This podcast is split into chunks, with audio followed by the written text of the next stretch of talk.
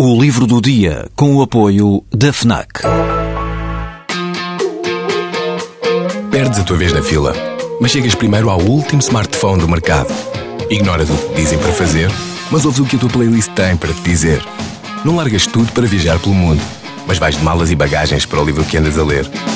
Deixas o despertador tocar mil vezes, mas se ouves o hino na televisão, saltas do sofá e sentes o arrepio. Pois é, quando desligas do mundo, ligas-te a ti. FNAC. Desliga-te. Apesar de ter publicado pouco, o poeta António José Forte ficou como uma das vozes mais relevantes do surrealismo em Portugal. Tudo o que escreveu cabe neste volume de menos de 200 páginas. Além da obra poética que deixou, encontram-se neste livro textos dispersos do autor e até uma entrevista dada a um outro surrealista, Ernesto Sampaio, e publicada no Diário de Lisboa em fevereiro de 1988. António José Forte morreria poucos meses depois, com 57 anos. Frequentou o chamado Grupo do Café Gelo, ao lado de figuras como Mário Cesarini, Luís Pacheco e Herberto Helder. Herberto que escreve a respeito dele. A poesia de António José Forte não é um lugar comum surrealista como alguma da por cá exercida entre o fim da década de 50 e o começo da seguinte, e também da muita que se exerce agora subrepticiamente.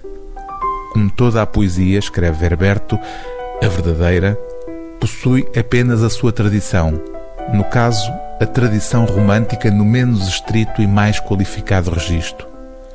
O poema em prosa que dá título a este volume, Uma Faca nos Dentes, foi publicado em 1963. Eis um excerto.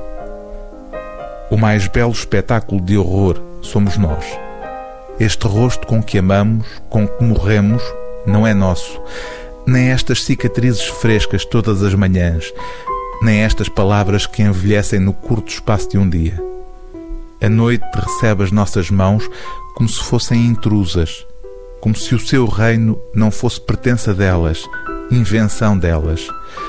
Só a custo, perigosamente, os nossos sonhos largam a pele e aparecem à luz diurna e implacável.